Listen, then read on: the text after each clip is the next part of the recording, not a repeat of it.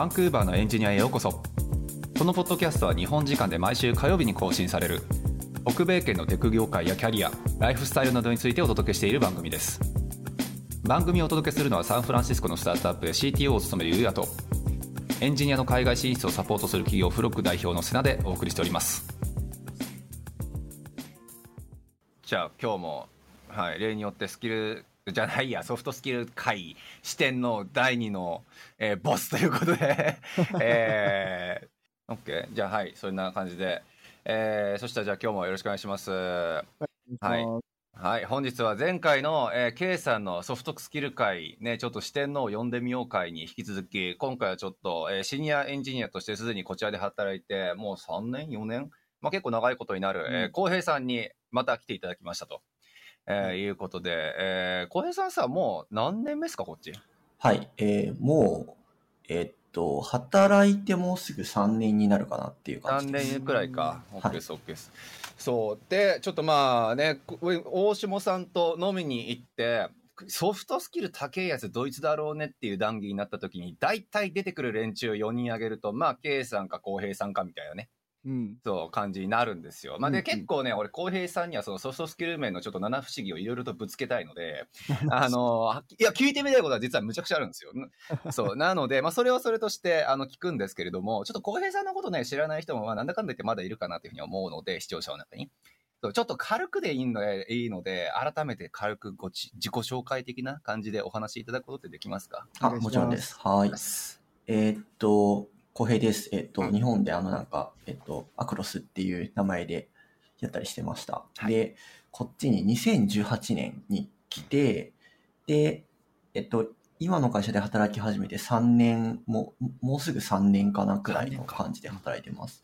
ポジションは、えっと、シニアのソフトウェアエンジニアで、主に、えー、うん、フロントエンド領域というか、を触る感じになってます。で、まあ、大体なんかこう、まあ、JSON 色付け係みたいなのをやりながら、なんかあの、結構あの、会社がもう7年、8年目くらいなんで、うん、あの、で、あの、フロントエンド結構大きいんですよ。なので、あの、フロントエンドのその、ここ、ま、ままあ、すごいなんかこう、巨大なモノリスフロントエンドを分割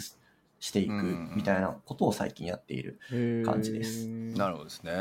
まああのまあどこまで喋っていいかはね後で大島さんにもカットしてもらってもいいんですが。結構ね、そのまあ、大島さんや浩平さんがいる会社さんって、まあ工場の例えば LINE だったりとか、その最適化っていう分の文脈でシステムを導入したりとかっていうところで、結構なんか B2B にやっぱり力入れてるソフトウェアのね、会社さんってイメージですよね。そうですね。あの、詳しく言うと、あの、こう、工場とか病院とか、その、こう、うんあの、そこで働く人たちの、あの、身の回りのツールというか、その、紙製だったり、そのなんかこう、いろんなまあツールとかを使ってまあ働いてると思うんですけど、その辺をこうまるっと、あの、デジタイゼーションして、こう置き換えるようなデジタルプラットフォームっていうのを展開しているサービスで、本当になんかこう、あの、チェックリスト版、なんかワードプレスみたいな機能もあったりとか、あの、いわゆるその、こう、そういうフロントライナー向けのなんかデータドッグみたいな、こう、感覚のアナリティクスも入ってたり、なんか、あの、ビデオチャットの機能とかも入ってたりっていう感じで、本当もりもりのツールなので、なるほどね。結構いろんなことをマジでやるみたいなということですよね。結構まあやっぱり多岐にわたるいろいろね、こうアプリだったりとかサービスだったりとかのラインもありそうで、結構そのコミュニケーションっていう点においてはすごく大変そうだなって、まあ肌から見てて思うっていうのが一つと、そうで、まあね、これちゃん大下さんも同じこと考えて、前回ね、あの、浩平さんに話聞こうと思ったっておっしゃってたかなと思うんですが、浩、うん、平さんってさ、最初こっちに来て、まあまあ、そのビザ的な意味で学校行ったりとかはあったかもしれないけど、にしても最初こっちで働き出していきなりシニアだったわけじゃないですか。はいはいはい。そう。まあ、それが結構、まあ、少なくとも僕の周りの人から聞くところだと、まあ、どうやってだろうっていう話をむっちゃ聞くんですよ、実は。そう。っていうのも、まあ、やっぱりそのね、例えばジュニアでさ、こっちで働き出してる人とか、まあ、トロントとか、まあ、どこでもいいんだけれども、意外とコミュニケーションの部分に関しては困らないみたいなコメントって、まあ、それなりにジュニアからは聞くんですよ。まあ、そのまあ英語力足り、あのが必要ないとかそういう話じゃなくて、まあ、チャットで済んだりとか指示を受ける側がやっぱり多いから、そのコミュニケーションに指示を出したりとか、その指示を例えば出すことにおける責任感だったり、責任能力だったりとか、まあ、あとはそのね、そのコミュニケーションにおけるミスリードっていう部分が、その問題が大きいのってそれはシニアの方じゃないですか。ジュニアがまあまあやらかすのも当然あるかなって思うけど、やっぱシニアがそれやらかしてしまうと、まあそれは問題発言としてね、それこそちょっと取り上げられてしまうというのもあると思うので、まあシニアって総じてそのコミュニケーションだったりとか、まあ、ソフトスキルの面においては結構課題が多いんじゃないかっていうふうに思われがちだと思うんですね。そう。で、まあ、浩平さんってでも他のって言ったらあるかもしれないけどね、まあ、他のこのこっちでシニアシニアしてる方々と比べると、まあ、日本での例えばご経験もやっぱり日系の会社さんだったと思うし、なんか外国人、外国人してる環境ってイメージも僕はあんまりなかったっていうのもあって、で、こっちに来て、まあ本当にそんな、あの、ね、なんかジュニアインターミディエートみたいな感じでステップアップしていっている K さんとかそういうのとは違って、一発目からシニアっていうことで相当大変だったんじゃないかなっていうのが、ね、大下さんとかも前回、やっぱ浩平さんどうしてたんだろうねって話をね、してたと思うので、はいはいはい。そう、シンプルにそのまあ、コミュ力だったりとか、まあ全体的にはソフトスキルの面まで落としてね、かい、あの、いければなっていうふうに思ってるんですけど、どうやっていったのかっていう話を聞きたいなって話をね、大島さんも前回してたんですよね。で小林さんに聞きたいのがその、はいまずそもそもシニアの方がソフトスキルはも高いのは求められますか？まあ、そうでしょうね。おそらく、うん。あの、純粋な技術力、そのまあ、こう、平均というか中央値を見たときに、うん。純粋なそのハード、そのハードスキルの面で、うん。あの、なんか、シニアポジションの方がバチクソ高いってっていうのは、僕は結構懐疑的に思ってて、あそのハードスキルっていうのはプログラミングプログラミングそうですかね。えー、プログラミング能力とか、なんかツールの使い方とか、っていう部分は、なんか、ジュニアの人でも、インターミディエイトの人でも、まあ、やっぱり、そこ、まあ、それなりにあるし、まあ、本当になんか、ポジションの呼び方って結構、会社によって違うというか、まあ、呼んだもん勝ちみたいなとこ若干あるじゃないですか。で何をもって明確に、じゃあ、この人はし、まあ、この人は intermediate、この人はシニアかっていうのを分けるとすると、うん多分多くの会社って結構、年数とかになっちゃうと思うんですよ。あーまあまあまあまあ、確かにね。確かに明確になんかあの、こういうスキルを持ってるから、こういうスキルレベルだから、この人はシニアっていうの、やっぱり指標として難しいし、測るのが。そうですね、確かに。なので、大体多分シニアの人の方がソフトスキルの方が高い、ソフトスキルが高いよねっていうのはまさにそうで、うん比重の話としてやっぱりソフトスキルの方が、なんか求められるという、まあ求められるという、というよりかは、その、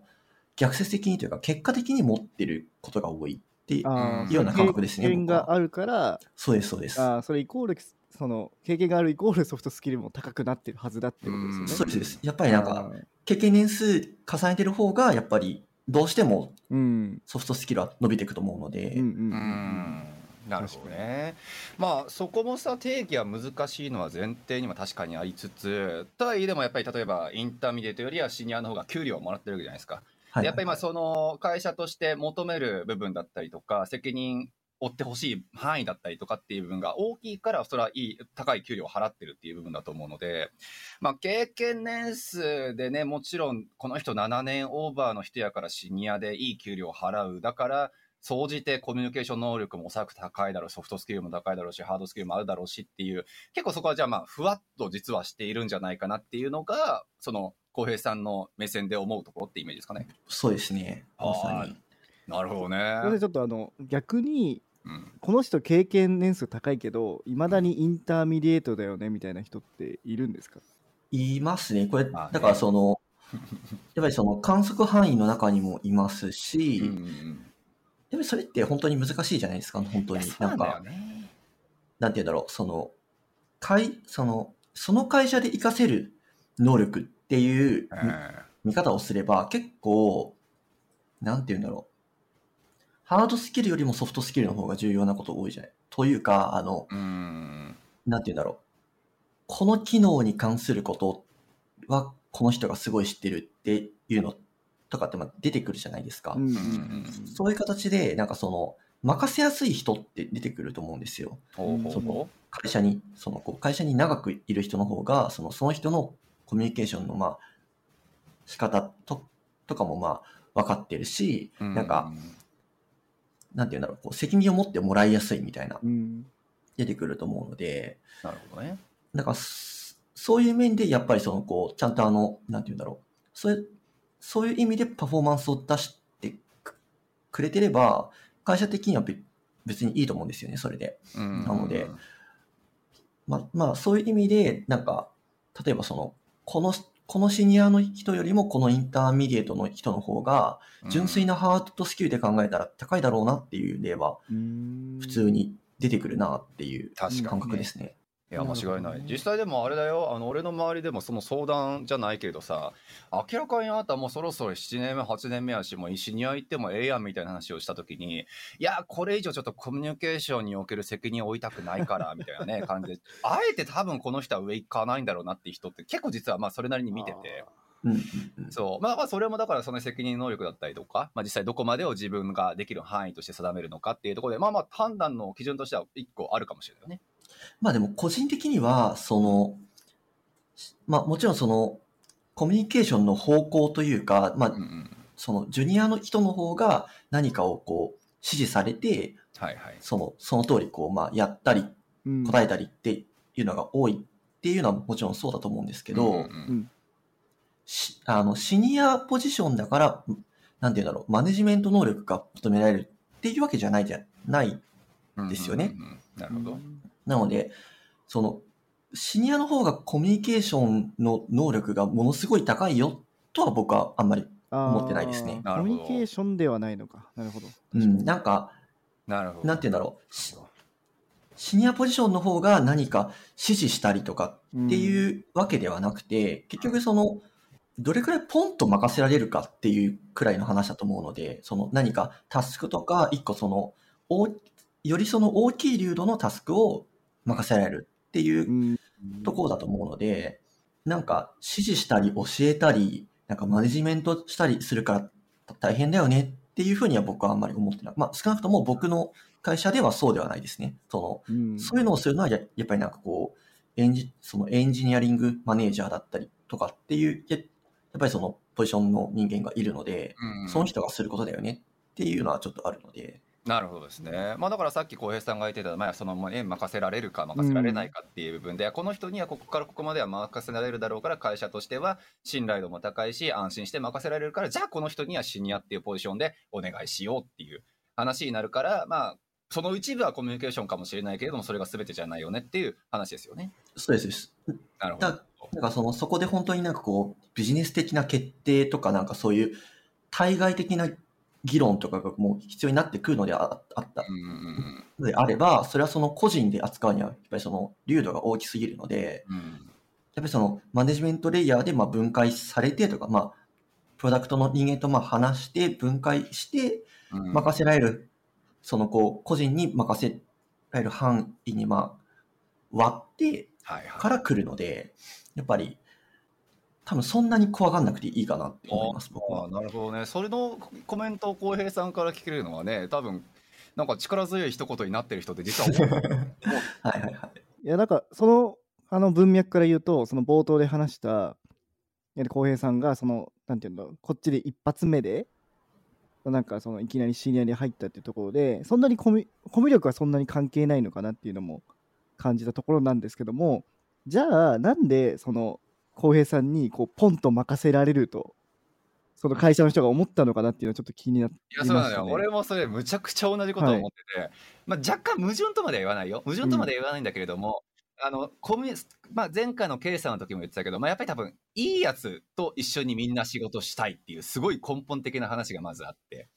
そうで、あの、例えばさっき言ってた、任せられるか任せられないかっていう分って、明らかにソフトスキルが関係ないかって言ったら間違いなくあるはずじゃないですか。そう、この人にポンって任せて、まあ、早いレスポンスだったりとか、ね、もしくは、なんだろう、快く引き受けてくれるだったりとか、そのコミュニケーションのやっぱりこう、キャッチボールがすごくうまいだとか、まあちょっといろいろあるとは思うけど、そうその任せられるっていうことは、やっぱりそのソフトスキルゼロでは絶対ないはずで、まあコミュニケーション能力も含めた上で、何かしらやっぱり公平さんに任せられるっていうポイントを、まあおそらくそのソフトの面でも絶対持っているはずで、うんそう、それが一体何なんだろうなっていう。で、逆に言うんだったら他の方々でね、やっぱりそのポジションなかなかつけない方もやっぱりもちろんいるわけで、うんそう。じゃあまあ、その、つけない方々っていうのは、仮にハードの面が、あの、浩平さんと全く同じレベルであったとしたら、そう、どういうところに差があるのかなっていうのがすごい僕は、七不思議として解明したいなと。あなるほど。だから例えばあの最初のソフトスキル界の一番最初に話した記事の内容で7つの項目があったじゃないですかはい。その中でこれが高かったからじゃないんだかみたいなのとかはそのうんうん文脈からは言えたりしますか？浩平さんああ、なるほど。えはいー、そうですね、なんか、難しいな。なんか、自分はこれが得意だ、みたいな話になるので、ちょっと難しいんですけど、まあ、でもその、ざざっくりというのであれば、まずその、あの、何ですか、外国人がというか、その、日本人がというベースで話をするのであれば、はいまあ、ランゲージバリアは絶対あるじゃないですか。あそのあると思うんですよ。その、はいはいもともとめちゃくちゃコミュニケーション取れるのであれば、まあ関係ないんですけど、うんはいとはいえ、ほその他の部分の、なんていうんですかね、ソフトスキルってまあありますよね、別に。その、みんなこう、なんていうか、別にその言語が全てじゃないじゃないですか。すうんだから、その、そういう部分でのアピールが、例えばその、こう、その、その面接の中でできるのであれば、別になんか、ね、シニアポジションっていうのは別になれるもんなんじゃないかなと僕は思っていて、なるほど、なるほど。正直あの、僕あの、会社に入った当時とかで言うと、あの、英語別に、なんていうんですなんていうんですかね、あんまり得意じゃなかったんですよ。うんうんうんで、まあ、過去形みたいに話してますけど、別にその、今でもあんまり得意じゃないんですけど、なんか、仕事を始めてからやっぱりこう、伸ばしていった部分がすごい大きいので、ね。なので、その、まあ、英語以外の部分で頑張ったというか、その、アピールをしたっていうのが多分、強いて言うのであれば聞いたのかな、みたいなふうに思います。そう。で、まあ、前々回かな。あの、計算の前の回の時にソフトスキルって何っていうね、7つに分解した話ね、したと思うんですけど、その中のチームワークだったりとか、まあ、エンパシーだったりとか、タイムマネジメントとか、そう、ランゲージだけが全てじゃないよねっていう領域って確かにむちゃくちゃ大きいと思うので、ね、そのまあ、あの、言語っていう部分に対して確かにバリアがね、あるとしたって、アピールできるポイントは確かにあるんじゃないかなっていうのは、うんちょっとその7つの回でも思いはしたんですよ。うんうんそう。とは言ってもやっぱり日本人英語できねえとか、そのまあ英語に対してのまあ、ビビり方がやっぱりちょっと尋常じゃねえとか、ね、そういうのもあって、それ過剰にちょっとそこに壁を作っちゃってる人っていうのも絶対いるとは思っていて。そう。であれば、浩平さんの目線から見てっていう分だったら、このまあね、その、さっきお話にあった、そのランゲージ以外の部分でアピールできるポイント。まあやっぱりその面接受けたりとか、シニアになりますっていうタイミングで何かしらアピールしなくちゃいけないポイントって多分あったはずだ、あったはずだとは思っていて。うんうんそう。そこの部分で言うと、なんかその、自分はそのランゲージ的にはバリアあるかもしれないけど、ここは、あの、他の人には負けないよっていう部分って、なんかアピールポイントとかあったもんかなっていうのは知りたくて。ああ、なるほど。まあ、そうですね。あの、面接の中で、こうなんかあの、行動面接ってああるじゃないですか。あの、いわゆるあの、ビヘイビアルクエスチョンズっていう、うんあの、なんか過去のことについてとか、まあ、そのこう、過去とまあ同じ状況がこう起こったらどうしますかっていう、その経験に基づいた、あの、ソフトスキル的な、はいになんか面接ですよねうん。あれってね。あの辺とかの対策というか、うんあの、その辺とかでこう、なんですかね、話せる内容っていうのはこう、僕は結構あったので、ううんん。なんていうか、それって、なんていうんですかね、そのキャリアの中で、そのいろんなことにやっぱりその、挑戦してきたので、うんそこっていうのはまあ成功だったり、こう、なんですかね、失敗だったりっていうところを、あの、面接の中でアピールするっていうところとかやっぱり大きいのかな。例えばその前の K さんの話だと基本的にはそのチームのために何かしてたとかああ、そうね。それなんかそのギブじゃん？ギブですよねテイクじゃなくてギブの行動をしてしてたっていうことがその会社の中で評価されるんじゃないかみたいな話をしてたんですけど、うんうんうん。その今言った浩平さんの今までのそのなんかなんていうのその挑戦みたいなところは結構そのギブの部分もすごい多かったんですか？うん、なんか、どう分類していいのかわかんないですけど、うんうんうん。でもまあ、そのテイクの部分もおそらくあるでしょうし、あの、ギブの方がめちゃくちゃ多いっていうわけではないと思います。その、まあ、前職のプロジェクトでなんか自分がこう率先して何かドキュメントを作ったとかここをなんか回収したとか、自分から声を上げてやったとか結構そういうなんていうの本当に会社のためにやろうとしたことが多いのかなとか思ったんですけど。あ、それはもう、あの、なんていうんですかね、その、すべてのキャリアの段階で、僕はこう、なんていうか、その、すべてのキャリアの段階でっていうのは、その、こう、最低でも、その、こう、一個の、その、こう、会社で働くく中で最低1個は何かそのそういう、なんですかね。あの、結果を残すって、うんでこういうのは、こうまあ絶対になんかやんないといけないなとは思っていて、なので、そういう意味での話すことっていうのは確かに多分ありましたね。うん。うんなるほどね。だからそこもまあ不思議ポイントのもう一つではあって、そうやっぱりまあ日本人で、まあ言うてもやっぱりビザのね、サポートも必要でって、まあ正直めんどくさいっちゃめんどくさいじゃないですか。うんそうでやっぱりそこを覆すだけのやっぱりまあメリットっていうのが当然会社側になければその人を雇うとはもちろん思わないわけで。そう。でまあそこはもちろんねあのこの話のまあ根源にもあった、まあ、ハードはもちろんあることの前提で、まあ、やっぱりハードだけでは成り立たない部分ソフトスキルの部分はもちろん大事っていう前提だとやっぱりそこを納得するだけをね、まあ、ソフトの経験だったりとか、まあ、アピールっていうのがあったんだろうなって思うと、まあ、今のところがもしかしたらね回答の一つかもしれないってことですよね、その会社で結果をちゃんと残すと。でその残したっていうことが会社側としてはじゃあこの人はシニアとして抜擢するだけの結果を私たちの会社でも残してくれるだろうっていうふうに思わせたっていうことだよねきっと。まあそうですね。あとはややっぱりその、そのまあソフトスキル大切だよとは言ってるんですですけど、うんうん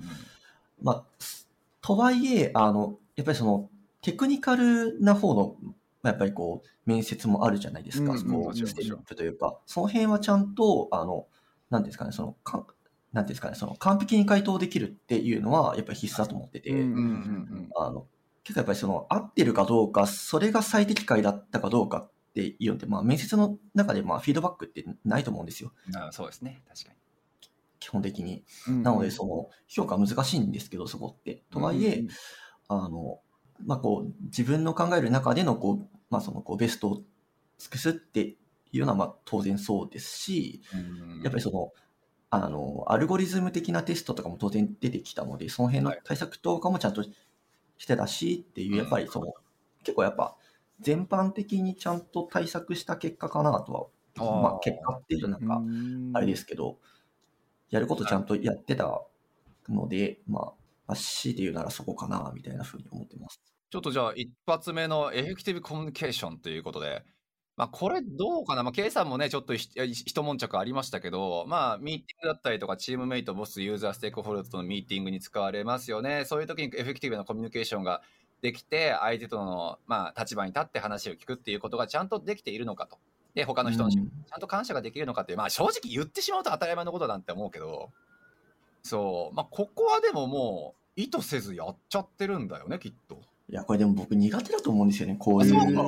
結構、なんか、まあ、変な話、なんていうか、うん。すごいいい人って、あの、相手のいいところを、こう、なんですかね、探す能力高いじゃないですか。あ僕結構苦手なんですよ、そういうの。本当？なん意外、意外。人として多分ダメで、あの、悪いところばかり見つけちゃうんですよ あ。そう？一緒になんかゲームとかやっててもね、えらいちゃんとバックアップしてくれるなって思うけどね。うん確かに確かに。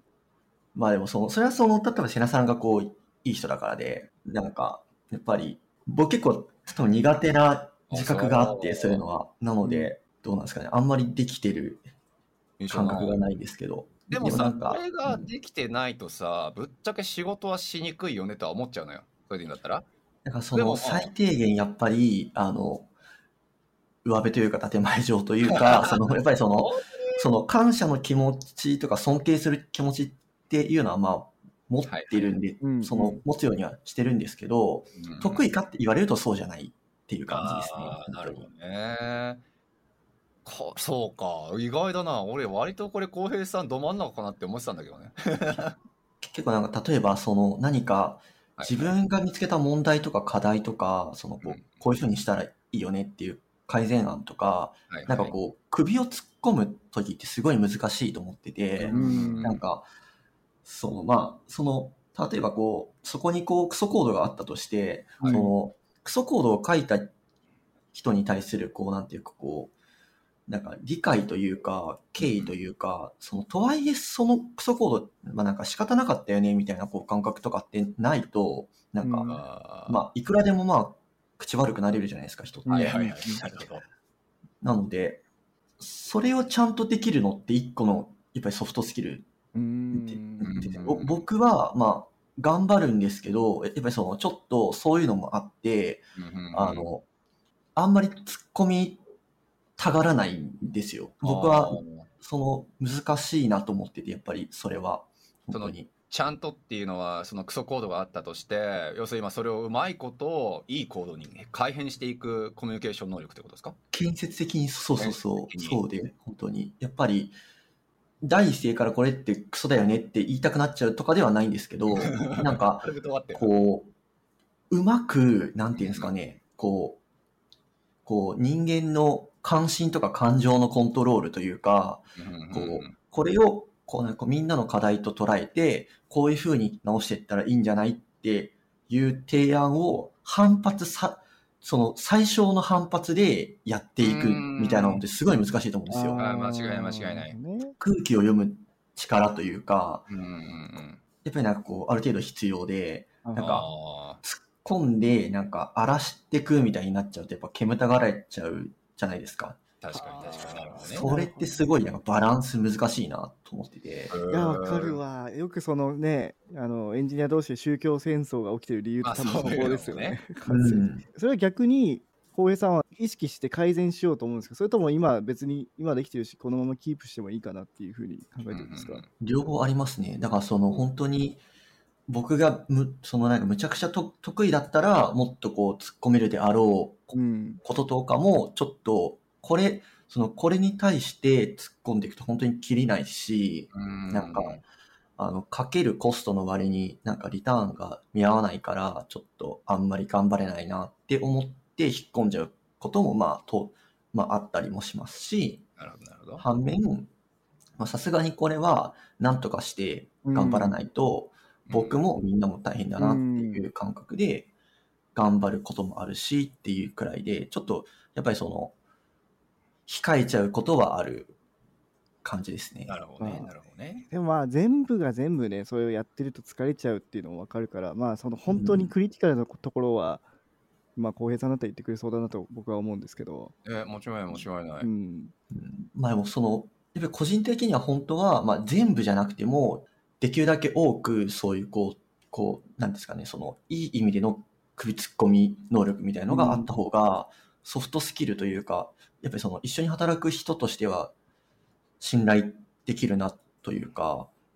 なるほど、ね、そういう、そういう人の方がいいなと思いますけどね。周り多いですか？やっぱそういう方は、優秀な方、優秀だと思う方で。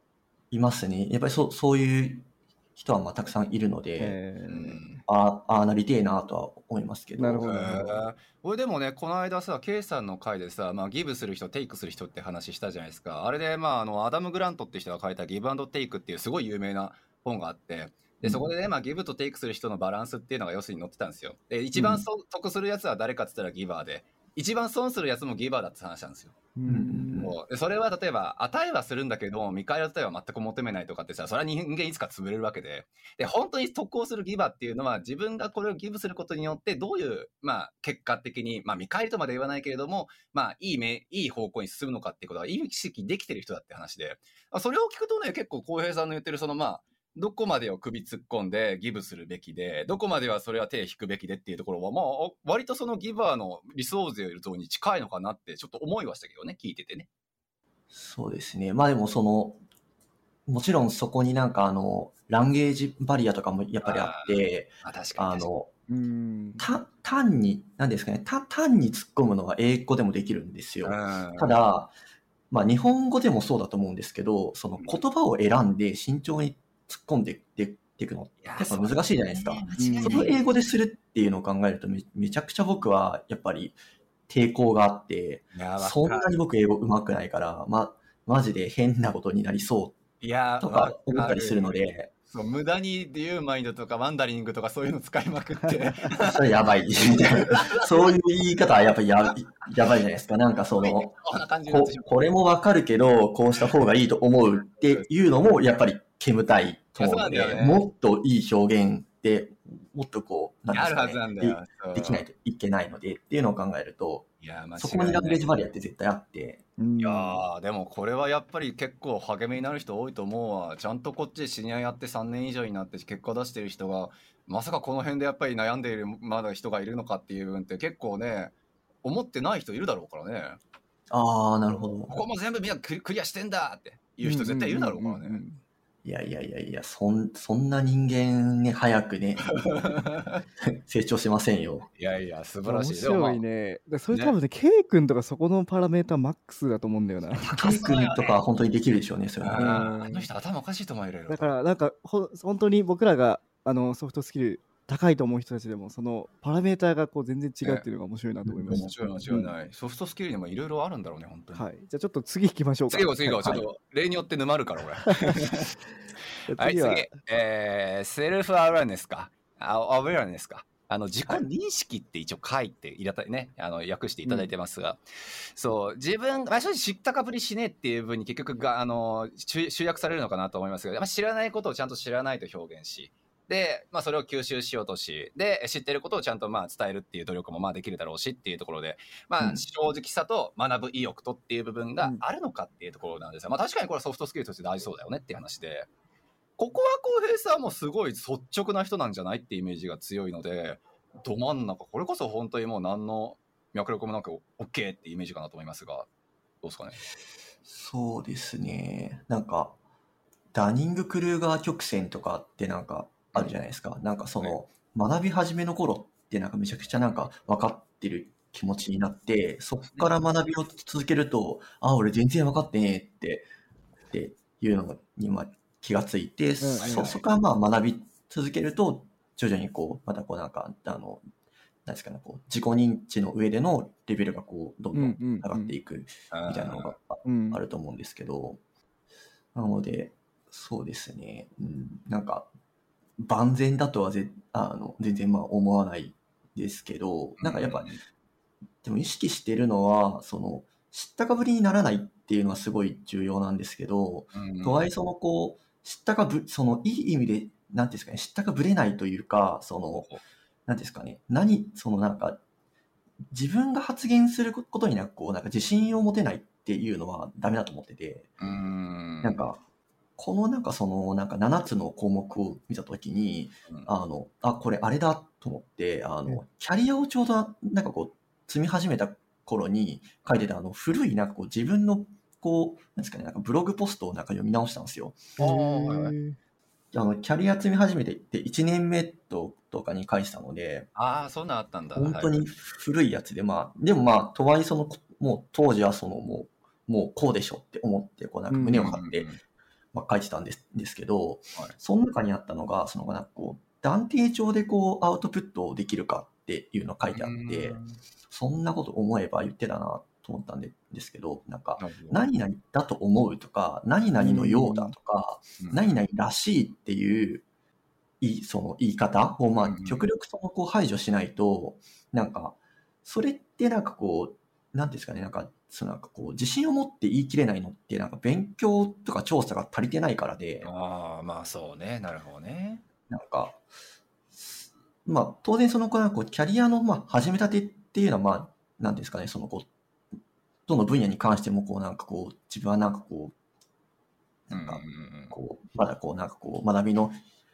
なんですかね、なんか余地があるって思って、まあ、自信を持てないことも多いと思うんですけど、うんそこでもややっぱり、そのこう、何々です、何々であるっていうのをいのを言った方がよくて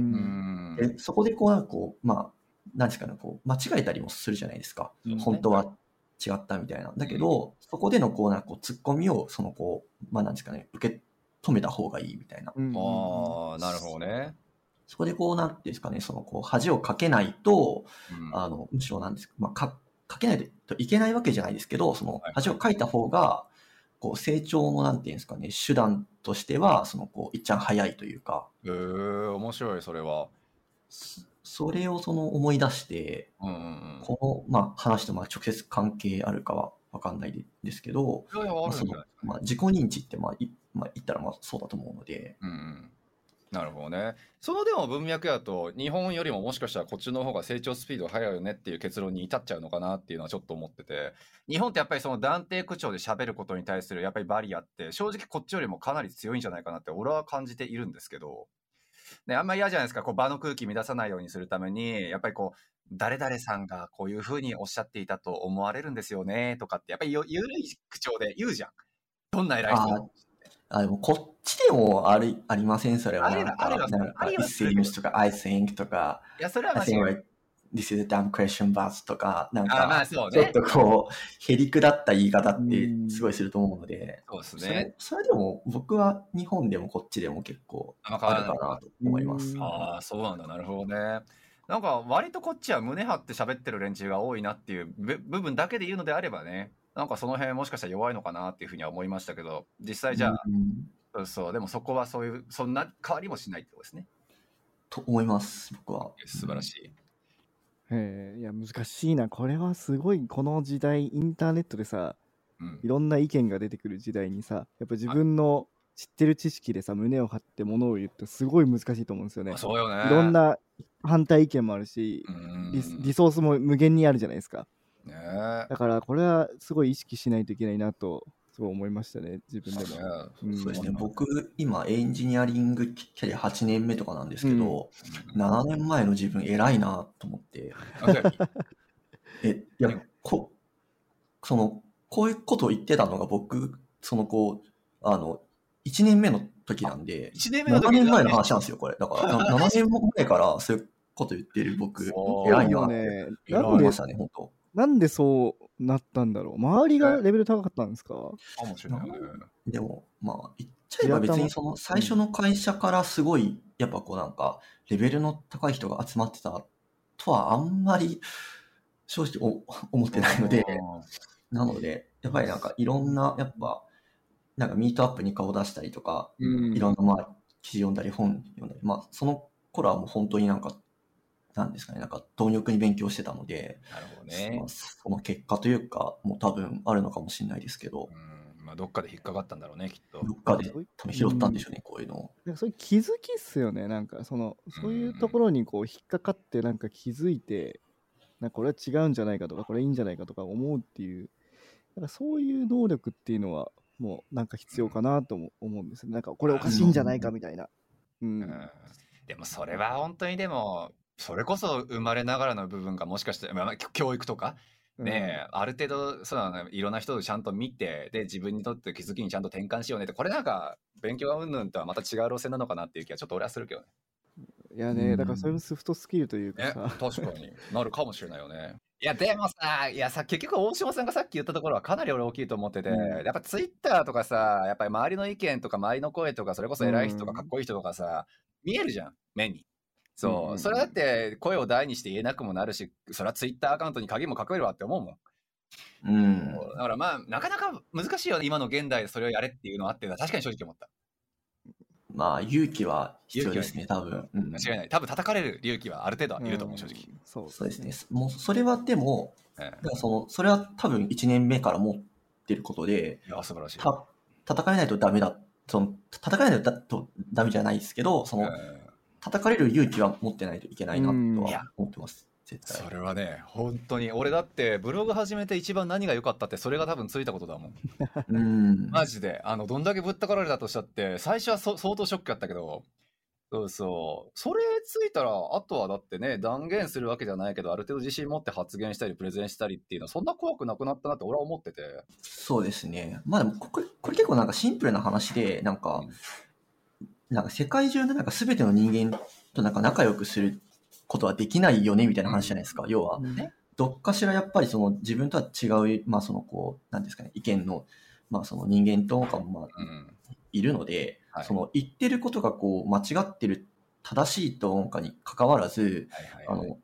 やっぱりその強い口調で、強い口調というかこう、うん。その断言すると、やっぱりその反発は絶対出。てくるので、うんはいそれを怖がってるとやっぱりあんまり良くないのかなっていうふうには思うみたいな。いやでもこれあれなんだよ。いくら嫌われる、嫌われる勇気とかさ、そういう本が出てさ、あの、言われてもさっていうのはあるのよ、絶対に。だから俺も正直、あの、いろんな本読んでそういうのは大事なんだろうなって思っていたけど、ぶっちゃけ本当に叩かれるまで分かんなかったもん、やっぱ。俺は結構そこも正直荒領事しかないのかなってぶっちゃけ思っちゃってる、ちょっと頭が硬い派で。はいはいはい。まあまあそう、僕もそうだと、ねえ。僕もそうだと思ってます。だからその、これってソフトスキルで、本当に。なんかよくあの、こう、なんかこう、いや、性格的になんか私無理っていう人いるんですけど、うんそれって別に、ソフトスキルなので、あの、うん練習してできるようになることなので、性格がどうであれ、まあ、まあ、まあ、別にその、こう、絶対やった方が、まあ、やらないとダメだよっていうわけではないんですけど、できた方がいい、いいと思うので、訓練して多分できるようになった方がいい、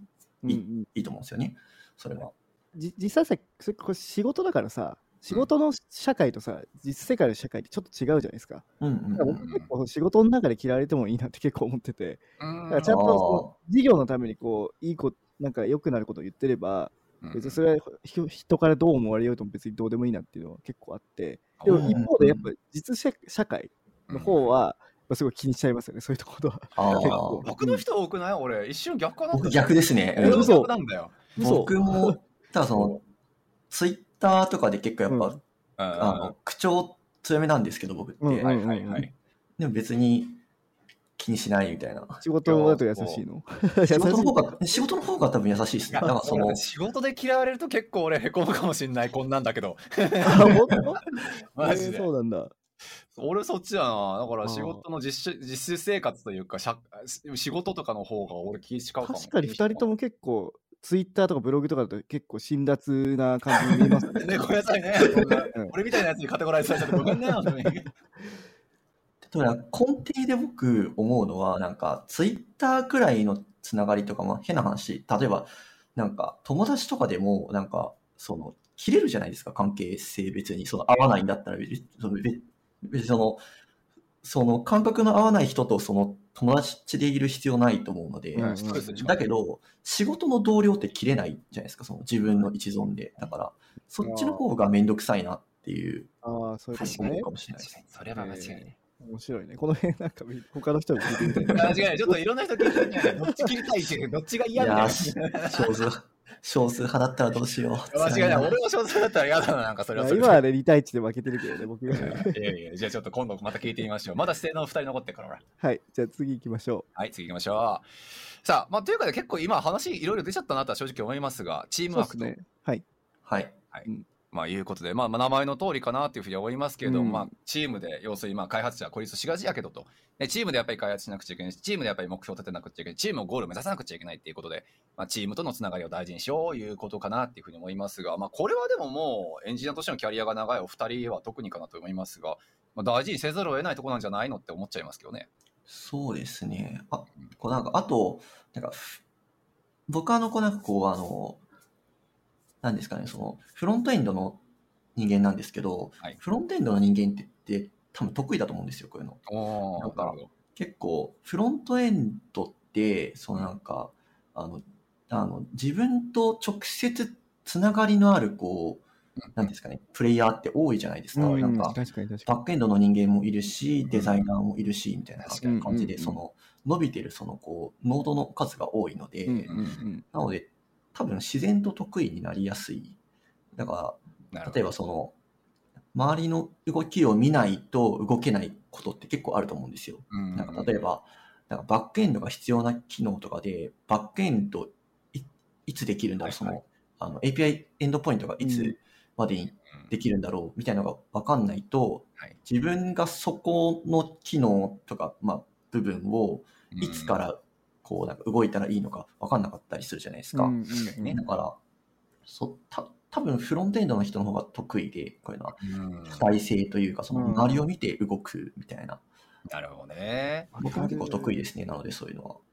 ここさ、まあ、前回も実は話題に上がったんですけど俺は結構このチームワークとかそのそれに伴うコミュニケーションのスキルっていうのって会社の規模によって割と変わってくるんじゃないかなっていうのは俺はちょっと思ってるとこがあって。例えば大下さんの今ねスタートアップで本当に少人数で少数制でやんなくちゃっていうのでガツガツとコミュニケーション取らなくちゃいけないフェーズとやっぱり浩平さんのところってそれでいうのでは中堅を多分超えたんじゃないかな。何人くらいの会社でしたっけ？結構多いですよ。結構、まあ、もう7年目、8年目なので、結構、まあ、歴史のある会社ですね。けど。なるほど、なるほど。うんまあそうですね。でもまあ中堅規模でやっぱりそれなりに歴史も長くってて、かかる人数ももちろん多くなってるフェーズで。で、うんおそらくこの後喋るであろう Unity のね、わたるさんとかになると、もはやもう超大企業で、うんまあどこの部署の名前知らないやつなんかもう100人か200人いるだろうし。うんそうってなると、やっぱりそのルール作りだったりとか、そのコミュニケーションっていう文脈において、誰から誰にタスクを渡すとか、さっきのエンドポイントの話なんかも含めて、やっぱりルール化がすごく大事になってくるのは、それはまあ大企業100人、200人ってなってきた方には、どうしても重きは置かなくちゃいけないだろうし、で、大島さんのフェーズになってくると、もうそのルールがうんぬんっていうよりも、やっぱり早く形にして、早くやっぱり投資家見つけて、早くやっぱり、まあね、できれば、あの、プレゼンテーションに持っていってとか、ピッチしてとかっていうのがやっぱり大事になってくるから、勢いも大事かもしれないしってなると、結構、浩平さんのその中間のポジションっていうのは、チームワークっていう文脈で、そのコミュニケーションを意識している部分、ルール化の方なのか、それともそのもうちょっと人間味のある方なのかっていう部分で見ると、なんか意識してる部分とかなんかあんのかなっていうふうに思ったんですが。うん難しいですね。僕が普段意識してるようなことではないと思うんですけど、でもその会社が大きくなってくると、やっぱり、なんか視野のなんか見通しというか、悪くなってくるとは思うので、うん。あの多分その、ビジョンとかカルチャーとかっていう部分を多分カスケードしていかないといけなくなると思うんですよね。なんか、そのちっちゃいチームの中でまたビジョンとカルチャーがあってみたいな感じで。うん。なので、多分そういうことをまあマネージャーがやってくれてるだろうけれど、僕が普段意識してるようなことは、そんなに多分ないかなっていう感じですね。そうかそうか。なんか結結構、うん、だからなんかスタートアップでやっても結局うんチームっていうその単位は割と同じぐらいの大きさだと思うんですよね、うん大きい会社であっても。まチーム自体は多分そんなでかくなることはないと思うから、はいはい、はい。フロントエンドが20人とかそんなこと絶対ありえないし、大体うん。56人とか、まあ、多くて10人とかじゃないですか。多分一つのなんかその担当チームみたいな。うんだから意外とそこはね変わらないけどそう変わるのはその、なんか直接の自分のなんていうのステークホルダーっていうかなんていうのオーナー？うんさっき言ったようにビビジョンとかそういうところがどこにあるかっていうのが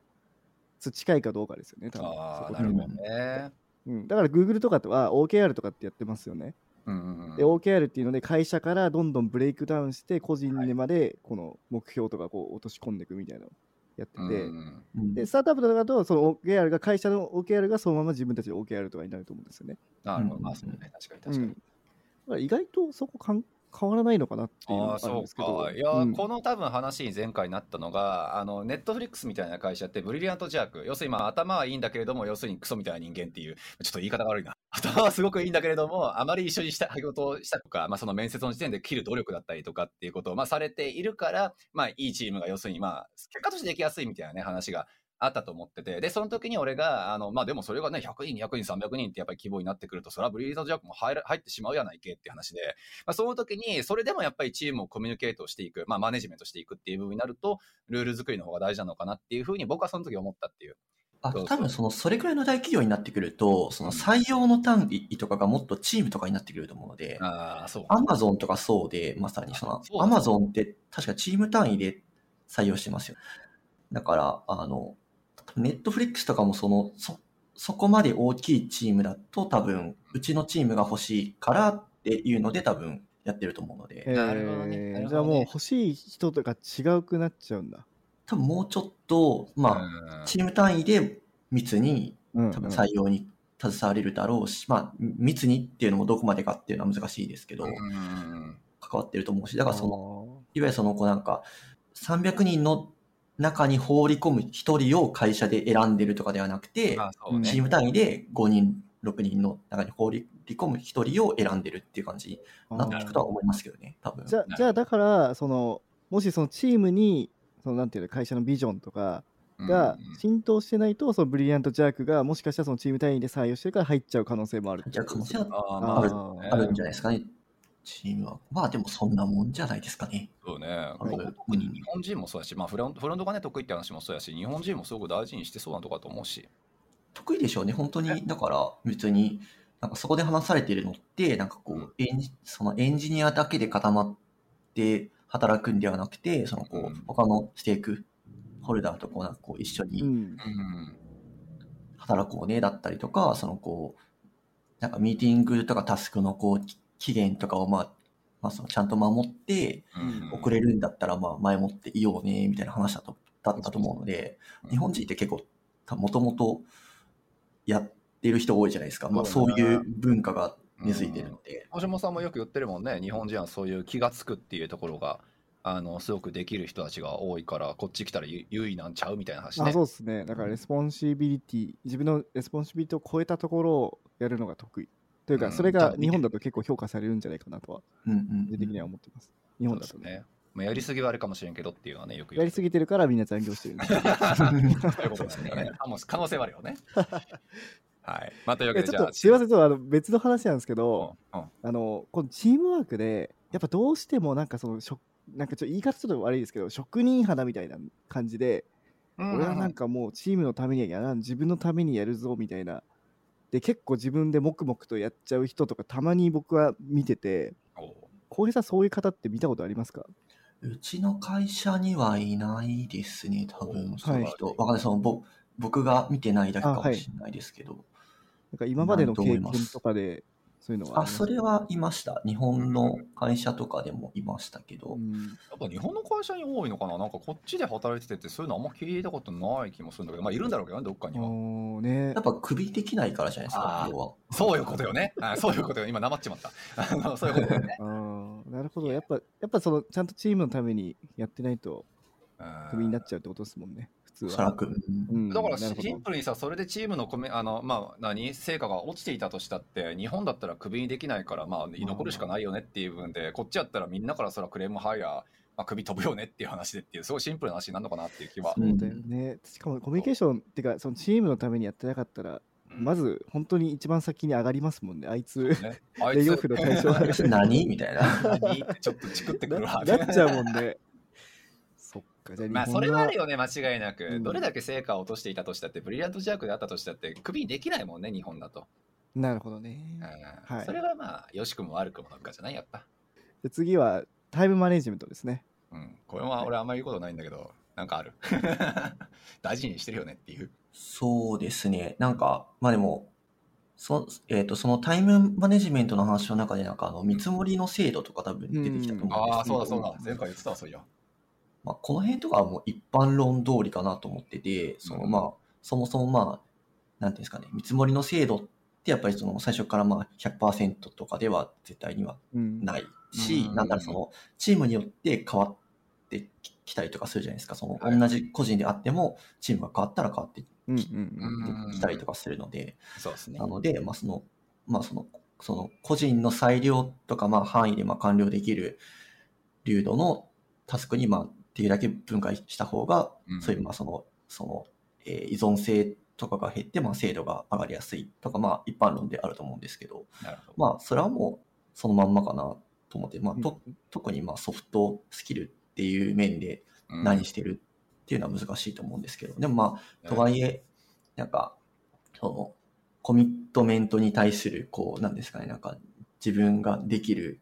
なんですかね、その、コンプリションの、こう、差異とか、まあ、こう、その、こう、生まれることに対して、こう、なんかこう、漠然とした、こう、不安みたいなのがあって、ううん。ん。ちょっとこう、なんかこう、なんか、見積もり多めにしちゃうとかっていうのは、まあ、誰でもあるので、うんうんこれはもうほ、本当その、こう、チームがどれだけ、こう、なんか、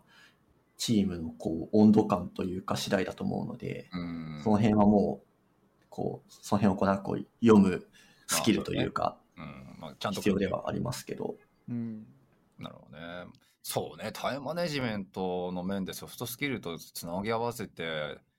絶対にこれは必要だ。まあ、スキル的に言えば、ポモドーロとか、そうですよ。ね。だからやっぱその、だらだらこう長く働いちゃって、実は生産性がなかったりとかっていうそう人はね。もしかしたらいるかもしれないから、ポモドーロみたいな45分やってうん15分休憩でしたっけ？なんかそういうのをススキルというか、まあフレームワーク入れてやるとかってやってる人はいまあそうですけど。そうですね。それは確かにスキルとしていいのかな？僕結構あの、生産性にこう、なんか、多分波があるのを感じていて、うん。なんかすごいバーってなんかこう、めちゃくちゃなんかこう、早く、多く進む時もあれば、なんか、あんまり今日進まないなっていうと、あありますね、時と確かあって。うんまあね、うんそれは人だからね。なんかその、ポモ道路結構コンスタントになんか、うんなんか一日なんか何ポモ道路ってなんか回せる人いるじゃないですか。あれすげえなと思って。なるほどね。結構なんか、なのでこう頻繁にこうなんかこう、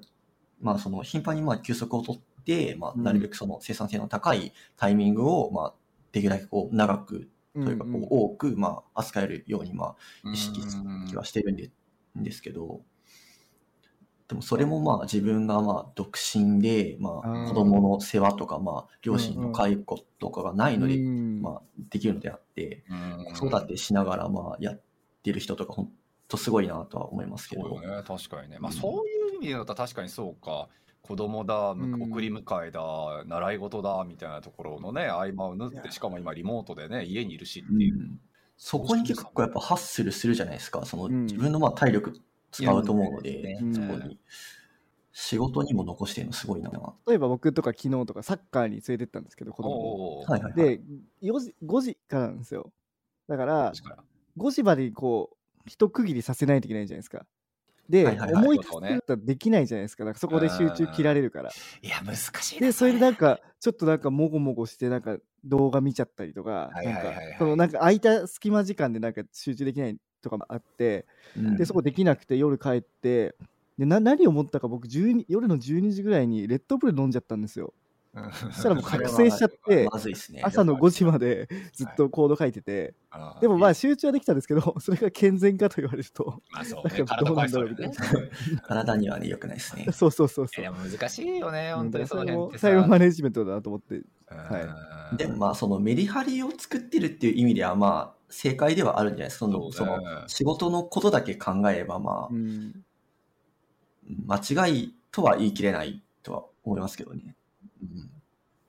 はい。じゃあ、まあ次結構俺は、これは大事な、もしかしたらワードになってくるのかなと思いますけど、エンパシーということで、まあ共感を、まあ他人の立場になって考えることができるのか、これ営業とかもね、もちろん大事なやっぱり要素の一つやなっていうふうに思うし、まあチームで働くっていう部分でも当然大事だと思うし、ね、大島さんはこれちょっと書いてくれてるけども、ホスピタリティっていう、まあ素晴らしく日本人が得意なワードがあるかなというふうにこれでも世良さんが2つ種類があるって言ってくれましたもんね、はい。あのエンパシエンパシーには。はい。一つはその空気を読んで共感するのと、はい。本当に人のことを考えて共感するみたいな。まあまあるあ、あるよねとは思う。それはね、俺は、そうそう。だから、空気読む、読んで生産性を結果的に落としているのを果たして良しとするのかっていうのは当然思うところではあるし、それを共感と読んでいいのかっていうのも思いもするしって、ちょっとまあ、いろいろ実は僕ここには思うこともあるんですが、はいはい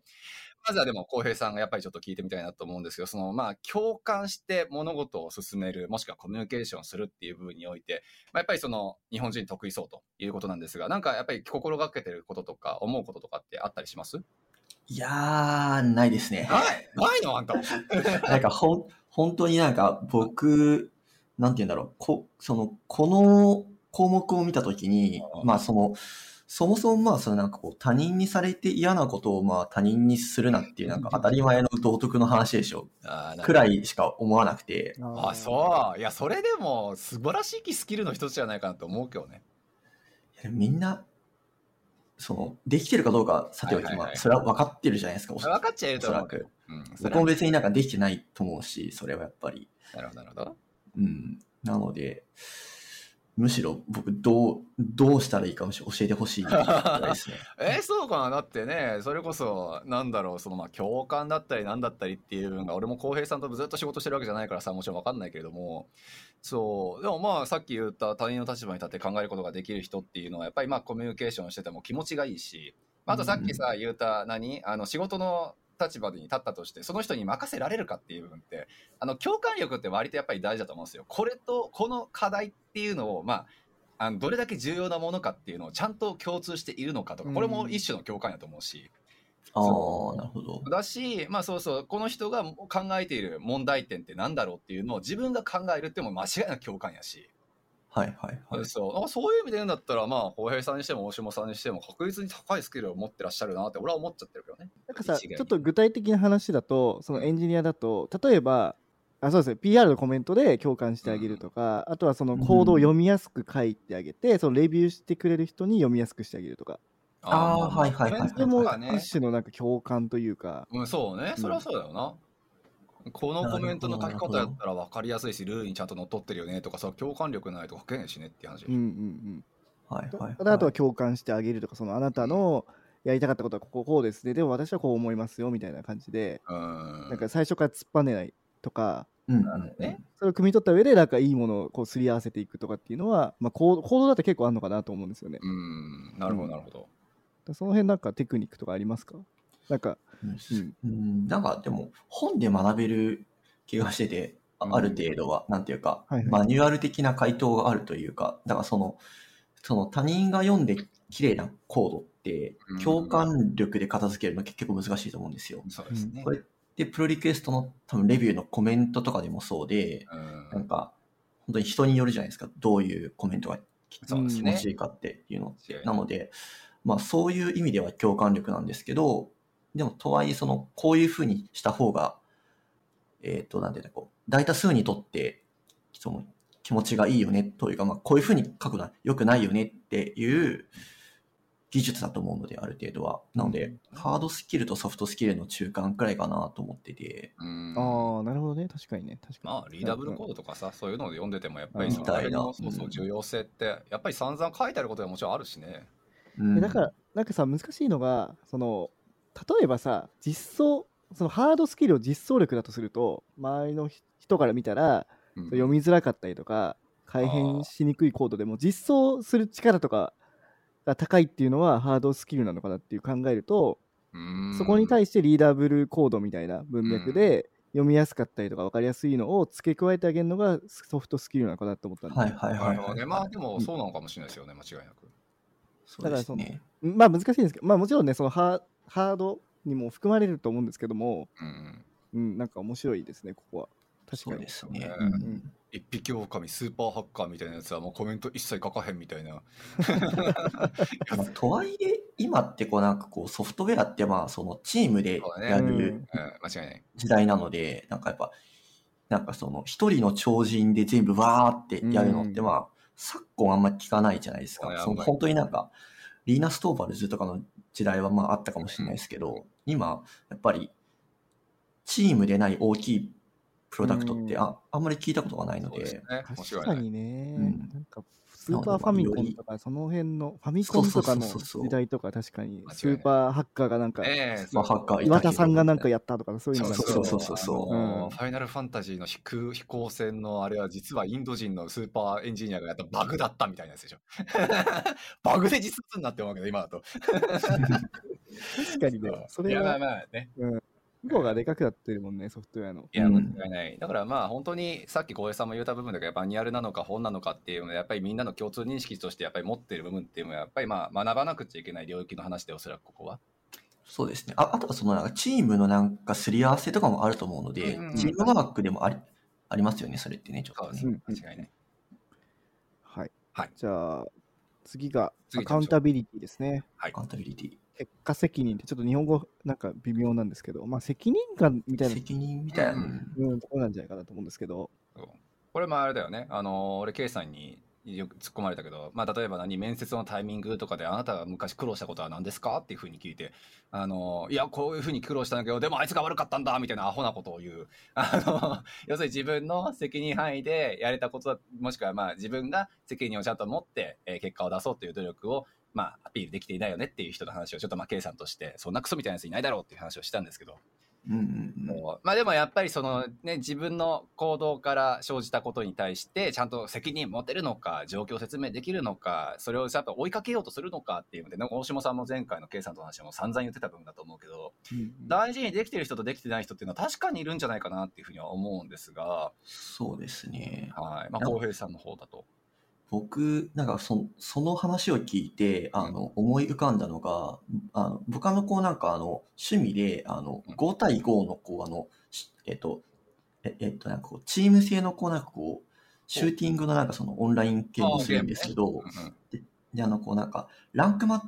チとかをしてるときに、はい。そのなんか、ボイスチャットで、そのこうなんか、あ、あの、あんまり結果を出せてない、そのなんか味方に対して、攻めちゃう人とかいるんですよ。結構。なんか、それって究極的に、うんお前が悪いじゃんって、っていうのがあってまずじゃあ、そ、その残念な見方と、まあ、するじゃないですか。その、こうあんまりその結果を出してないうん。見方と、同じランクにいるお前がまず悪いよねっていうのがまずあるし、うん。あそう言った人がってことね。そうそうそうそう。だってその、同じレベルでお前ププレイしてるやんと。あランク帯が同じだからってことね。なるほそどう。で、それはなんでかってって言うと、そういうとこで、まあ、攻めちゃうからじゃないですか。要はその、ね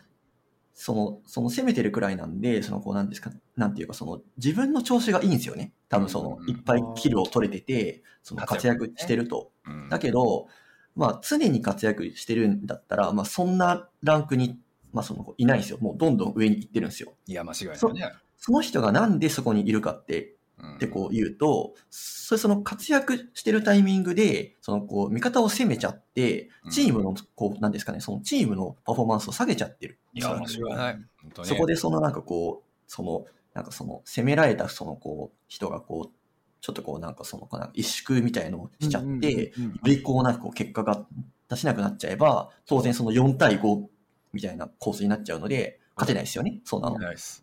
みたいなことってこう、まあ、往々にして、まあ、その、起こるので、ううんんそういう、そういう話だなと思ってて、うんすごく。だからそ、なんかその仕事とかでもそう、そのまあ、仕事とかでもそうっていうかまあ、チームで働くっていう意味では、うんおそのまあ、同じなので、だからその、まあ人に優しくなんか自分に厳しくくらいがいいし、なんかその、まあ、なんかその自分に求めるそのこう、自分にその求めるなんかボーダーラインは高くてもいい、いいけど、うん。他人のはこう、こう、まあどんどんなんか許してあげるというか、うんねうん、そういうまあ振る舞いをするのってまあ大切だよね。っていうのは思いますね。いやー、でもここもさ、結局本当にさっきの話に戻っちゃうかもしれないけど、日本の場合ってなかなか辞めさせることができないからそういう人が目立つだけなのかなってちょっと一生思ったよね。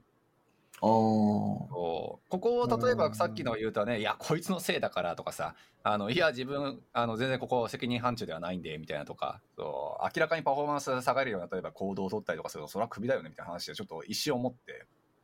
そうでもまあここに対して結構引っかかる実は日本人のコメントって俺それなりに拾って拾った覚えがあるなっていう気がするんですけどもそれはもしかしたら本当にクビになるかことをちゃんと怯える文化があるからさっきの言った浩平さんの言ったあのまあ人に優しく自分に厳しくっていうのが成り立ちやすいのかなって一瞬ちょっと頭よぎったけどそれは考えてうん。いや、まあでも、こっちでも起こると思いますよ。あー。だからよ、要はその、なんかあの、ランクマッチと一緒で、なるほど、ね、からそのうん、それが嫌なんだったら別の会社い行けばいいし、その、どんどんまあ、その、まあ、上に行けば行くほど、そういう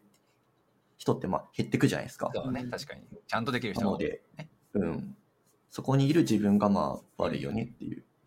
あー会社でもね。じゃあ、会社でもそうう。そういいい会社に行ったらいいじゃんっていう。あいい会社に行っていいチームにあその入ればいいじゃん考え方いいかもしれないですね。そう思うとね。うん。なんだよな。なるほどね。まあ結構じゃあツイッターとかでもね、なんかあの、上司がとか、あの、チームメイトがすごくパフォーマンス下がること言ってんだみたいなことの愚痴が見えたとしても、いや、うんここにあなたがいるのはなんでだろうねっていう話を、浩平さんはまあ、と当然、まあ、しょうがない場合もありますよしょうがない場合は間違いないだだけど、そまあ、まあ、ツイッターとかで、まあ、そのさ、なんていうんですかね、ええその自分のその、こう、感情の、なんていうかな、こまあ、はけ口というか、、はけ口として、はいまあ、つぶやくのは別に、まあ、なんですかね、感情のコントロールとして、まあ、いい、いいと思うんですけどやればいいと思うんですけど、まあ、とはいえ、まあ、現実に向き合ったときに、はい。まあ、じゃあ、自分が頑張って上に行ったらそういう人って減ってくよねっていうのは、持っといていい感覚かなとは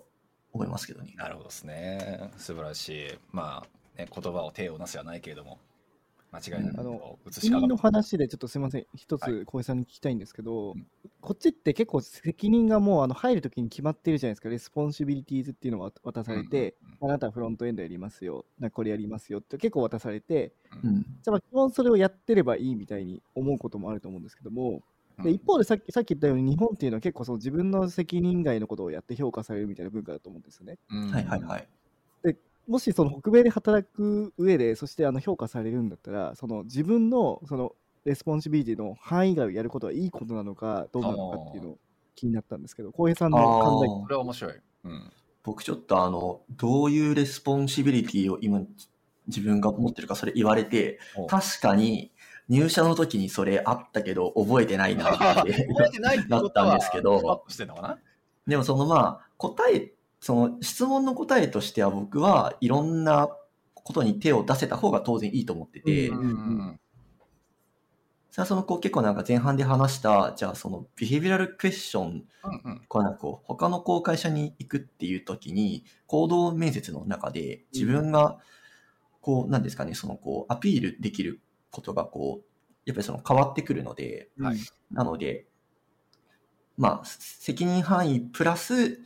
何かができた方が絶対いいなとは思います。はいはい。120%の結果を出すというか。うん。それは周り見てもやっぱそういう方がやっぱ結果出したりとか会社に貢献してるなっていうのを感じますか？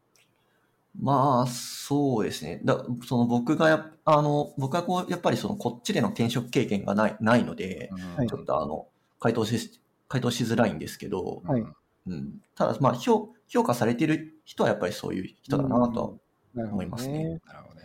いやなんかすみません。これなんで僕いつも引っかかってるかというと、うん。やっぱり僕なんか昔日本にいた時にはい。その外国人が多いチームでうん。でイギリス人の方がいて、うん。そのその人とちょっとなんか一悶着あった時に、うん。これは俺の responsibility じゃねえお前がやれみたいな感じで言われて、うん。えだからこれは俺の国ではやらないんだぞみたいなスタンスを捉えたんですよ。なるほど。まあ、イギリス人だから、まあ、北米とはちょっと違うかもしれないけど、うんうんで、なんかその日本はそのそういうの、なんか日本じゃないみたいな、その日本とは違うんだみたいな感じで言われて、で、だからそれって、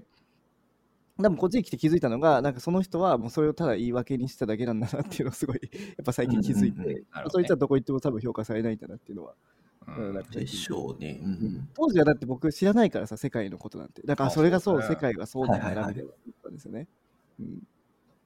なるほどね。っていう話です。はいいやでもまあその通りじゃないですか。実際だからその人は多分次の会社行ってもいや responsibility 以上のことはやんねえって多分言ってんだろうし。うんしかもと、それに、でもそれがさ、日本日本だからさ、甘やかしちゃうじゃん、その外国人のエンジニアの人。あ分かんあねえしそうなんだそう、そういう文化なんですねみたいにさ、言っちゃうからさ、なるほどね。彼も甘えてんだろうなとは、すごい思ったんだけどね。まああれじゃない？シンプルに給料安かったんじゃない？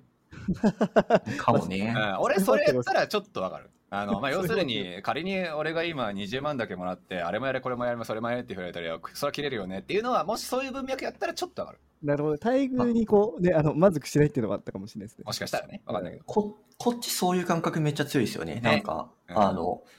こんなに給料や、これしかもらってないのになんでそんなにやんないといけないの？みたいな、ねそれの当たり前かみたいなのありますよね。だってさこっちってさ上司とかマネジメント層がまあ遅くまでやってるのってぶっちゃけ当たり前じゃん。それはだってあいつら金もらってんだもん。そうちゃんとポジションも与えられて待遇も与えられてねちょっとストックなのか RCA なのか分かんないけどもらってそれは会社の傾いたら自分も傾くやろうしっていうのもまあ一斉一連卓上してるやろうしっていうのもあってそれはうん。頑張んなくちゃねっていう文脈だからまあいいねそれ言うわけであの人たち早く帰る人も当然いるやろうし、まあ、コンビニのバイトレベルしかもらってなかったらそれはまあお釣りを両手で渡すなんてアホなことせんやろうししないでしょうねそう。ぽいでしょうね。うんじゃあもしかしたらそういうコンテキストがあったのかもしれないですね。かもしれないかもしれないですね。もしかしたら。なるほど。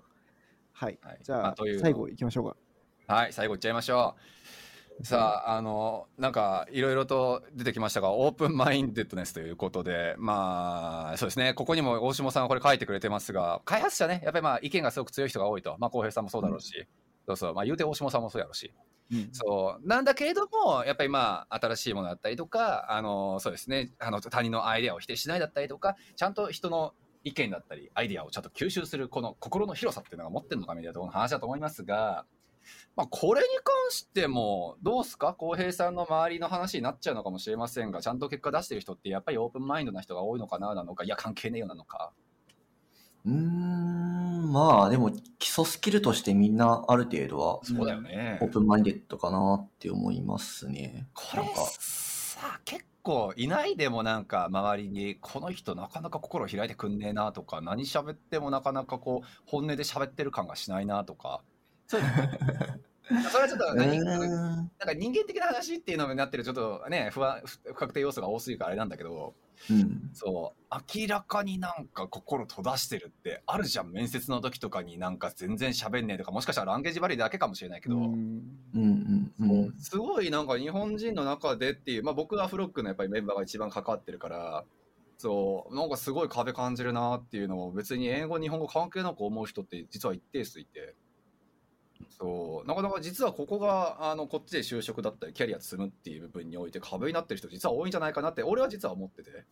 はいはいはい。そう。でまあ結果を残してるそうねおもちもさんもそうだし浩平さんもそうやしっていう、まあ、周りの人たちで見るんだったらよ。そう、まあ、やっぱりこのマインドを開いていろんなことを吸収しようとしているスタンスをちゃんと取っているのかみたいなところも含めてどんな人多いかなって話を聞きたかったんですけど、うん例えばどうですかあのテクノロジーでうん。例えばそのあるフレームワークとかなんかあるテクノロジーに対してそのオープンマインドじゃない人とかオープンマインドの人とかうんうん。そういうのっています？なんかそれこそ宗教戦争の話とかですよね。多分そうね。でしょ うね。やっぱだから宗教戦争っていうのがあるので、でもその宗教戦争っていうくらいなので、うん。それぞれそのし宗教ってまあそこにまあ正義があるじゃないですか、うん。その、うんその、しその信仰の対象というか、こう、教義というか、あると思うので、だから、その、その正義が立場によって変わるっていうだけの話だと思うんですよね。うんううん。んフレームワークで言うと、なんかこう、チームの大きさだったりとか、その一緒に働く人たちの、えー職能レベルといい言っていいのかな？うん。によって変わってくると思うので、これあのなんか、以前あのなんか、 State of JS ってあのね。はいはい。JavaScript の界隈の、あの、あの、年一でやってる、こうなんかあの、サーベイみはい。たいなのがあって、はいはい。そのアンケートですね。を見てて気がついたんでですけど、まあ、チームが大きかったりとか、職能レベルがバラバラだったりすると、まあ、いわゆるその、いわゆるそのエンタープライズっていう感じですよね。うんだ、だと、おそらくまあ、そのまあ、アンギュラーみたいな、うん。ルール味の強い、そのこう、なんかレールが敷かれてるうん。ものがこう好まれがちで、うん。だけど、満足度はあんまり高くなりにくい。うん。だけど、逆にそのこうなんかあの、自由度の高くて、まあそのこう、こう、なんかそのなんか自由度の高い方が、そのこう満足、そのなんか満足度とかも高くなりやすいし、とその当時というかその、それを見てて気がついたのが2020とかのうん年末のやつなんですけど、当時は確かあの、滑る手がめちゃくちゃな、こうなんか満足度が高くて、はいはい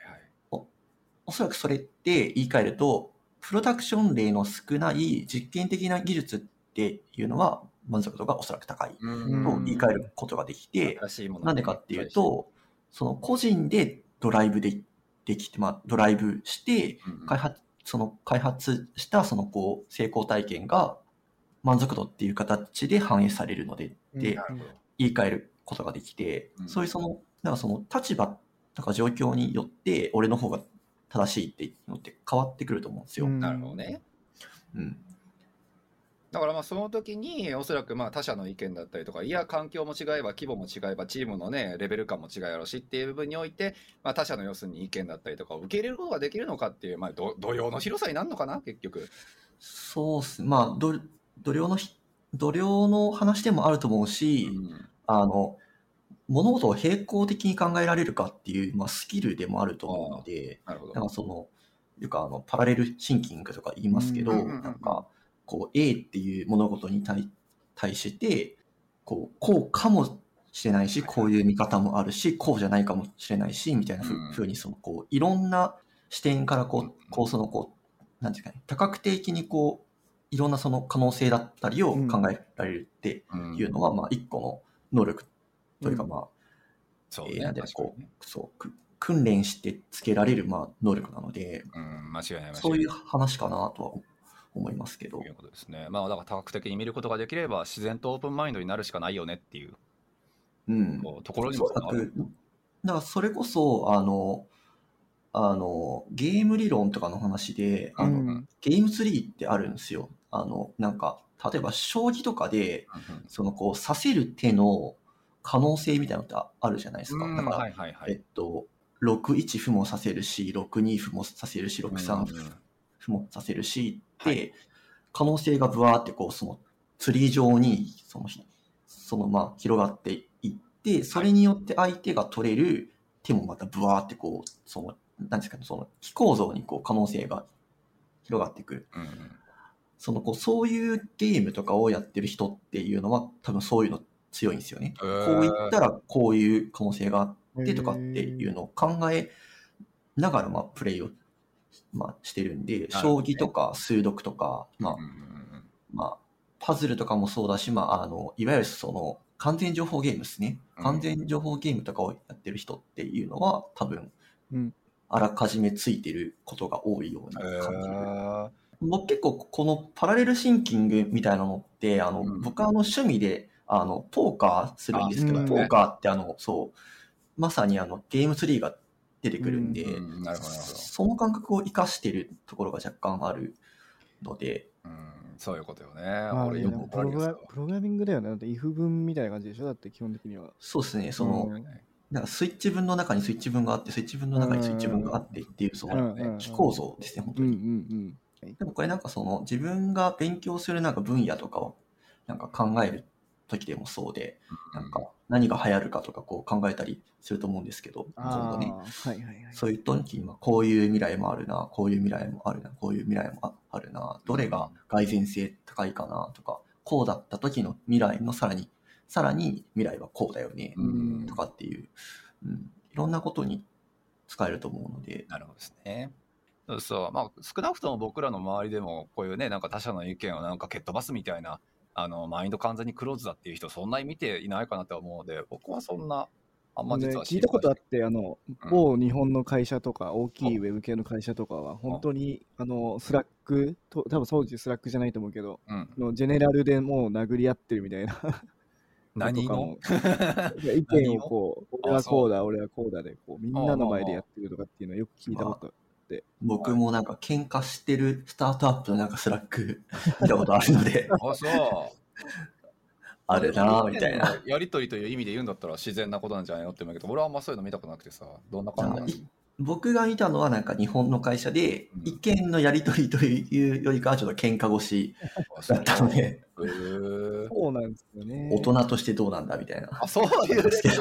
あ、それはちょっとわからへんな。だから、まあ、それってつまりやっぱそのオープンじゃないってことだと思うんですよね。やっぱ自分、自分、自分が自分がみたいな感じで、やっぱ人の意見あを、ーそもそもまず受け入れる体制がないっていうのもあるとうん思うんですよね。そうですね。うんある意味オープンマインドかなと思ったけど、俺こんなクソみたいな人間なんだって。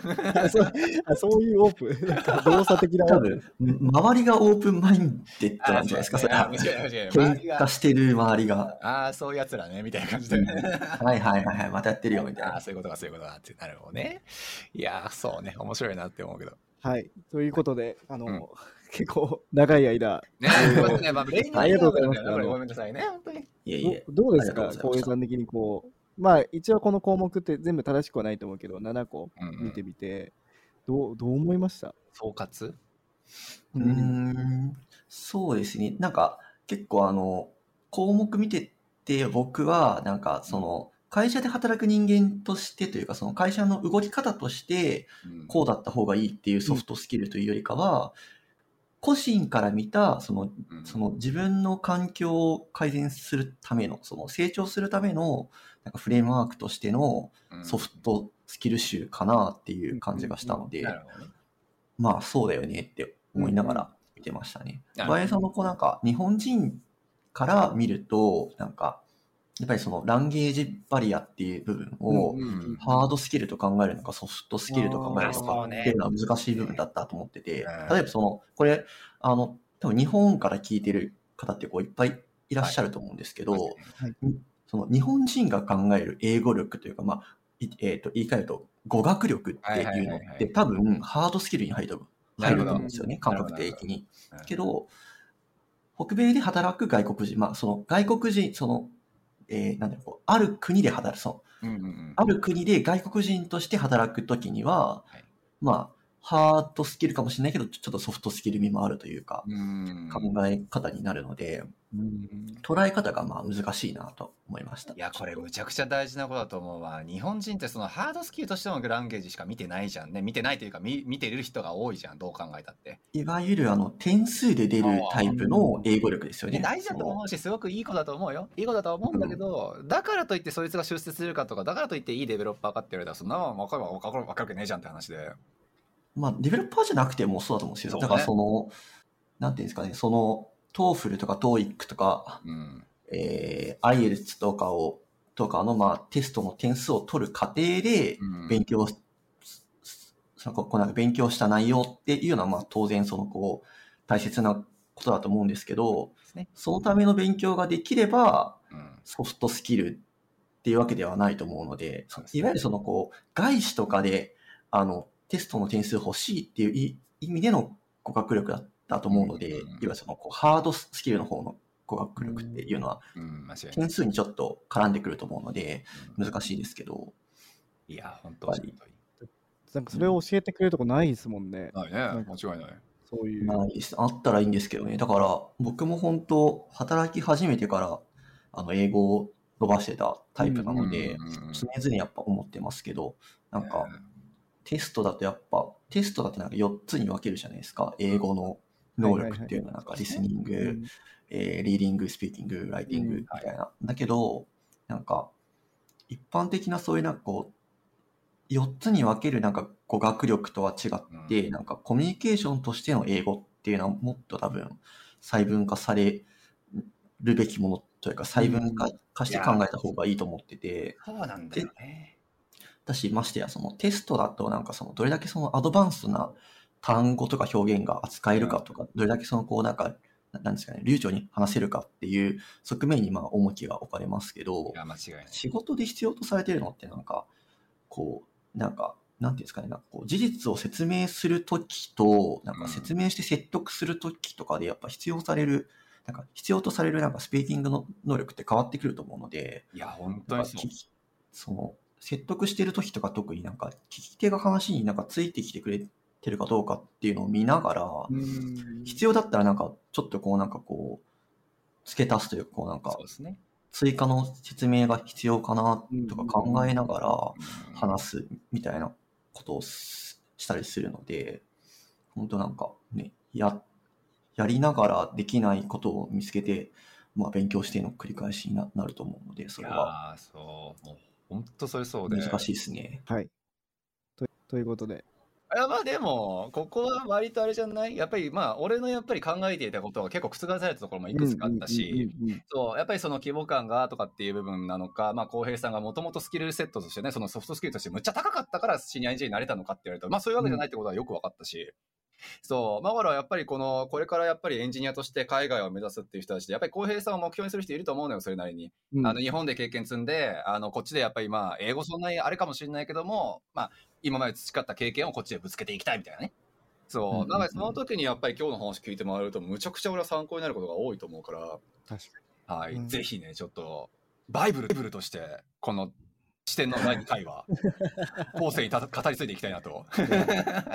参考になれば幸いくらいで、大丈夫。ありがとうございます。バイブル法ではない、ない、ないと思うので、あと、じゃあ、当たり前の話らしいので、はい。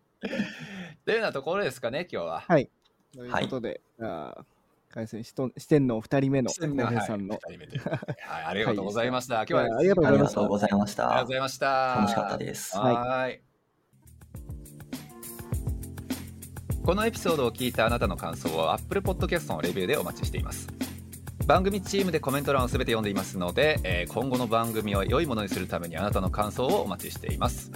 Spotify でお聞きの方は番組フォローを忘れなく。フォローするだけで番組のサポートにつながりますのでご協力お願いします。